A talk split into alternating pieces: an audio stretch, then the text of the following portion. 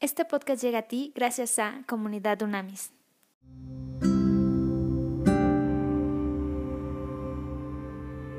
Buenos días, seguimos en nuestro estudio de Hechos. Vamos a Hechos 26, 14. Eh, Pablo está narrando por tercera vez su conversión, pero mira qué interesante estos enfoques que da ahora.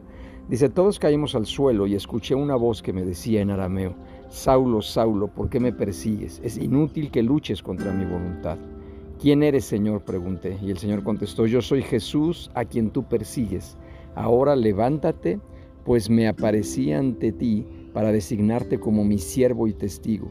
Dile a la gente que me has visto y lo que te mostraré en el futuro.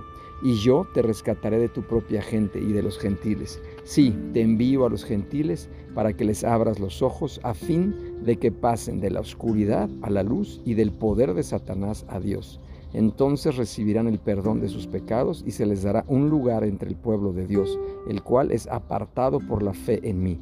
Por lo tanto, rey Agripa obedecí esta visión del cielo.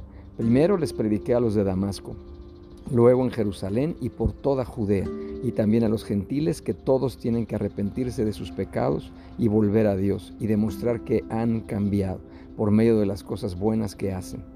Unos judíos me arrestaron en el templo por predicar esto y trataron de matarme pero Dios me ha protegido hasta este mismo momento para que yo pueda dar testimonio a todos, desde el menos importante hasta el más importante.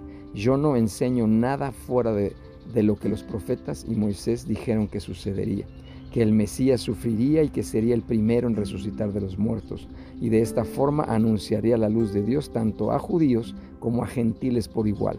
De repente Festo gritó, Pablo, estás loco, tanto estudio te ha llevado a la locura. Pero Pablo respondió, no estoy loco, excelentísimo Festo, lo que digo es la pura verdad. Y el rey Agripa sabe de estas cosas. Yo hablo con atrevimiento porque estoy seguro de que todos estos acontecimientos les son familiares, pues no se hicieron en un rincón. Rey Agripa, ¿usted les cree a los profetas? Yo sé que sí. Agripa lo interrumpió. ¿Acaso piensas que puedes persuadirme para que me convierta en cristiano en tan poco tiempo? Pablo contestó, sea en poco tiempo o en mucho, le pido a Dios en oración que tanto usted como todos los presentes en este lugar lleguen a ser como yo, excepto por estas cadenas. Entonces el rey gobernador, el rey, el gobernador, Berenice y todos los demás se pusieron de pie y se retiraron. Mientras salían hablaron del tema y acordaron, este hombre no ha hecho nada que merezca la muerte o la cárcel. Y Agripa le dijo a Festo, podría ser puesto en libertad si no hubiera apelado al César. a ver, súper interesante, súper interesante esta porción de la palabra de Dios. Primero vamos a ver algo importantísimo cuando dice Pablo que no fue rebelde a la visión celestial. ¿Eso qué significa? Un rasgo de líder, es entrega total. Los líderes nos debemos entregar totalmente a nuestro llamado y propósito. Pablo estaba totalmente dedicado a la tarea de esparcir el Evangelio y establecer iglesias en todo el mundo entonces conocido. Pablo vivió lo que escribió, porque eh, eh, cuando escribe, porque irrevocables son los dones y el llamamiento de Dios. Su vida encarnó tres conceptos básicos de liderazgo. Número uno, estaba dedicado a las metas y al espíritu de su llamamiento. Número dos, comunicó a otros sus convicciones y soportó todas las dificultades necesarias para alcanzar este fin. Y número tres, se mantuvo alerta, muy alerta a los cambios. El apóstol se adaptó a los cambios culturales, sociales y políticos y de esta manera nunca perdió su relevante posición. Pablo tenía como rasgo de carácter la flexibilidad, la adaptabilidad y la resiliencia, que son fundamentales para estos tiempos también. Después, eh, Dios guía a través de medios sobrenaturales cuando estamos hablando de la visión celestial. Por esa vía especial no debe contradecir la invariable revelación bíblica. O sea, nunca debe haber una contradicción entre lo que tiene que ver con la revelación y la palabra de Dios. Después, eh, cuando Pablo habla de obras dignas de arrepentimiento, esto indica que una verdadera relación con Dios da fruto de santidad. No somos salvos por nuestras obras, pero la salvación por gracia, obviamente y seguramente, cambia nuestras vidas por completo. Cuando Pablo dice, he dado testimonio a pequeños y a grandes, testimonio en griego es martureo. ¿Qué significa eso? ¿Qué significa testimonio, dar testimonio? Es dar evidencia, atestiguando, confirmando, confesando, llevando un registro, hablando bien de, testificando, declarando lo que uno ha visto, oído o experimentado y que cree absolutamente en ello. En el Nuevo Testamento se usa específicamente para referirse a la presentación del Evangelio. La palabra castellana mártir procede de este vocablo, lo cual sugiere que un testigo debe estar dispuesto incluso a morir por su testimonio. Esto es muy, muy importante. Y, fíjate muy bien, el reto de Pablo Agripa quien tenía una herencia judía, o sea, el rey Agripa tenía una herencia judía, puso al rey en una situación embarazosa.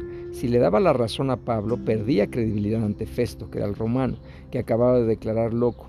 Pero si renunciaba a creer en los profetas, perdía el favor de los judíos. Entonces intentó escapar al dilema respondiendo a Pablo con lo que la mayoría de los estudiosos considera un comentario insincero y cínico. Por poco me persuades a ser cristiano. Es importantísimo.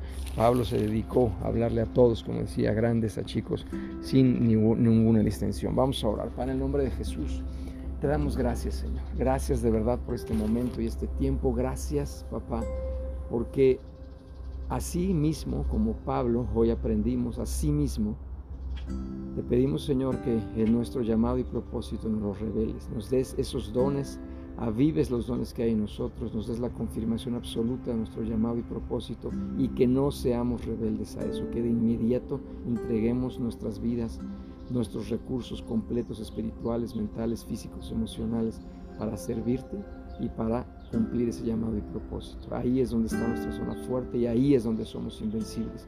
Te pedimos también, Señor, que podamos dar un testimonio digno, que podamos ser un ejemplo de luz ante tanta oscuridad, Padre. Te, pedimos por favor que nos levantes tú como gigantes de la fe, para que, que en estos tiempos de confusión, de crisis, de incertidumbre, la gente entienda que la única roca eterna y absolutamente eterno y que va a perseverar durante todos los tiempos, eres tú, eres tú, precioso Dios, en el nombre de Jesús. Gracias, Padre, porque sabemos que en estos tiempos has avivado ya nuestros dones para que, en el momento que abramos nuestra boca salga fuego de nuestra boca e impacte e incendie los corazones de todas y cada una de las personas que nos están escuchando, que nos están viendo. Siempre, Señor, que nuestro testimonio, que nuestra acción sea más poderosa, mucho más poderosa que nuestra palabra, que seamos coherentes, que, ah, que pensemos, hablemos, sintamos y actuemos de la misma forma, siempre basados en principios y valores bíblicos. En tu nombre, Señor, sabemos que esto hecho está. Amén.